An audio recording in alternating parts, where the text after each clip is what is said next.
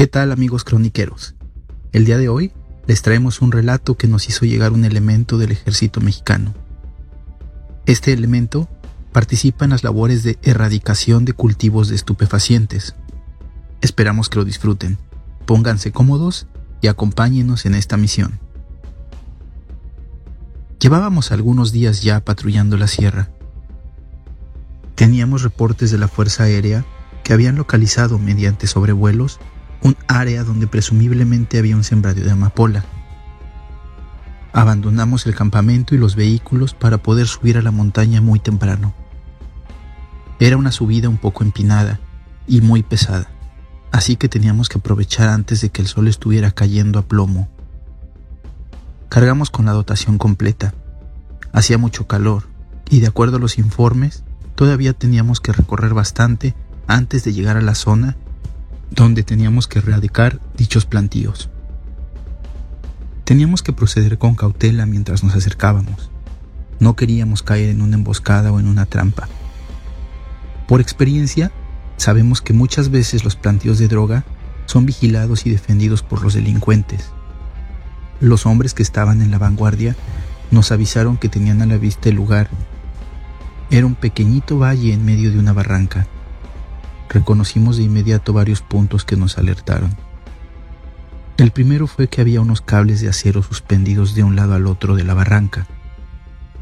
Esto lo hacen los narcos para que en caso de acercarse en helicóptero, el cable de acero derribe la aeronave, ya que se enreda o peor aún, puede llegar a cortar como una navaja afilada el helicóptero. Era obvio que íbamos a tener que inutilizar ese cable cuando aseguráramos el área. Otro punto que vimos es que había bastante gente trabajando, entre comillas, en el campo.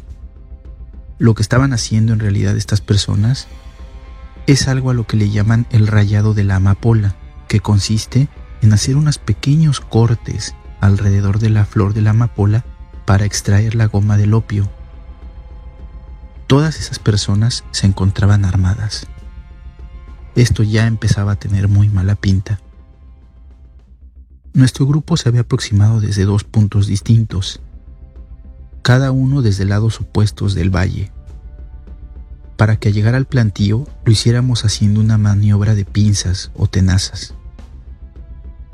Otro pelotón esperaba abajo del valle para cerrar el envolvimiento.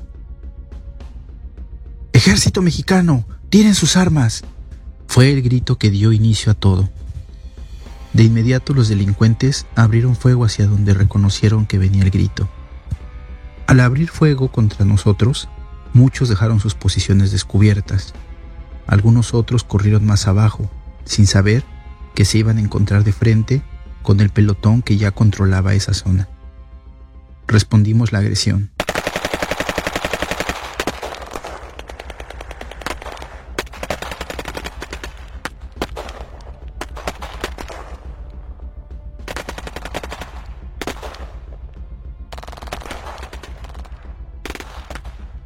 El fuego comenzaba a hacer eco por toda la cañada.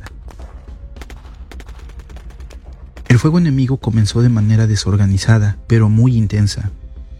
Ellos no tenían bien identificadas nuestras posiciones y disparaban en ráfagas automáticas en dirección a la zona donde estábamos, pero sin mucha precisión. Los disparos, cuando pasan cerca, dejan escuchar una especie de chasquido es como un silbido que rasga el aire. Los compañeros que estaban al otro lado de la retaguardia de los criminales hicieron fuego sobre las posiciones de ellos. Así pudieron abatir a varios. Al haber estado disparando en ráfagas y desde una posición tan descubierta, muchos se empezaron a agotar su munición e intentaban recargar apresuradamente. Uno de ellos abasteció su arma y se colocó en posición de disparo. Todo sucedió muy rápido. Yo lo tenía en la mira desde una posición elevada. Disparé. La bala hizo blanco en mi objetivo. El cráneo del tipo explotó dejando salir un chorro de sangre en forma de spray, haciendo un efecto conocido al que se ve como una como una lata de pintura cuando explota. Perdón por la comparación, pero es la única forma que encuentro para poder explicar de una manera más clara cómo se ve. El combate continuaba. Escuché al compañero de al lado quejarse de haber sido herido. Estaba tirado. Y su casco y su arma estaban en el piso. Le grité que se mantuviera cubierto mientras acabábamos con los focos de resistencia. Había una roca cerca de la posición donde estaban algunos delincuentes y trataron de cubrirse y hacer fuego desde ahí. La verdad es que nuestra posición era privilegiada y pudimos disparar efectivamente sobre ellos. Estábamos a unos 100 metros de este reducido grupo de enemigos, así que recibieron fuego desde todas las direcciones. Cruzábamos nuestros disparos sobre la posición de ellos. Después que terminó el enfrentamiento, la verdad es que nos fue imposible determinar quiénes habían abatido a los diferentes objetivos, ya que como dije, hicimos un fuego muy nutrido sobre ellos.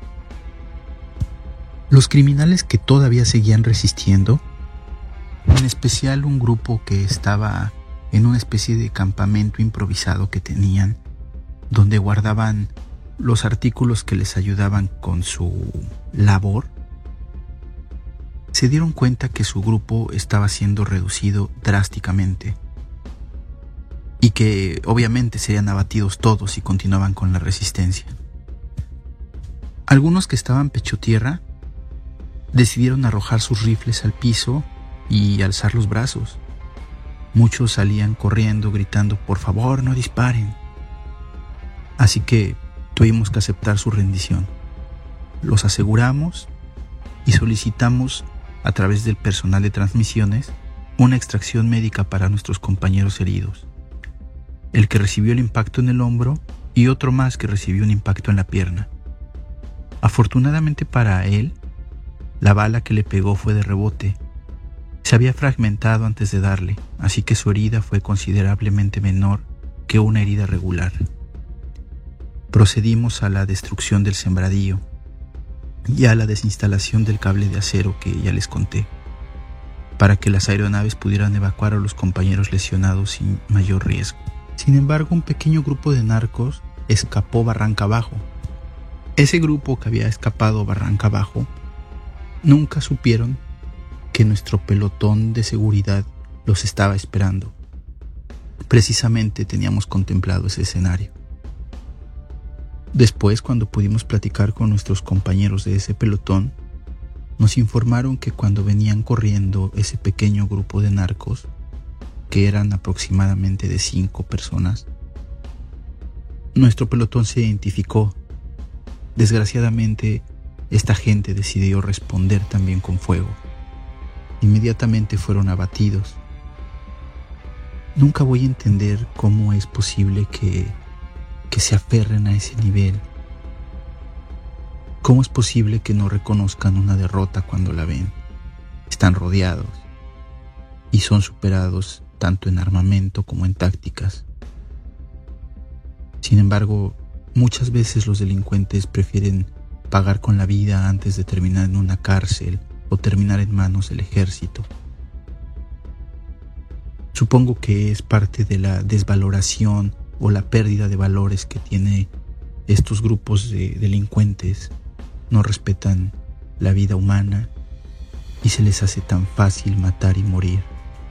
Afortunadamente para nosotros, ya no sufrimos más bajas, a excepción de los dos compañeros que, como les mencioné anteriormente, fueron heridos y que afortunadamente también el tiempo les permitió recuperarse adecuadamente.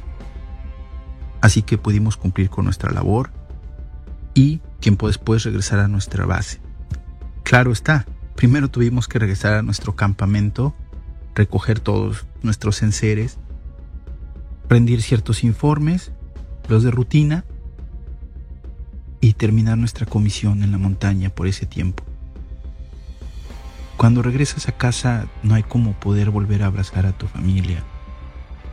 Los compañeros que tienen esposa o hijos, a sus padres, a nuestra familia, seres queridos. Así que nos vuelve a cargar la pila para para poder volver a subir a la montaña y seguir enfrentando este tipo de organizaciones criminales que solo lastiman a la sociedad. Así es como llegamos al final de este capítulo. Si quieres enviarnos tu historia para compartirla, te dejamos nuestro mail en la descripción. No olviden seguirnos en nuestras redes sociales. Suscríbanse y activen la campanita para recibir notificaciones cuando subamos un nuevo video. Cambio y fuera.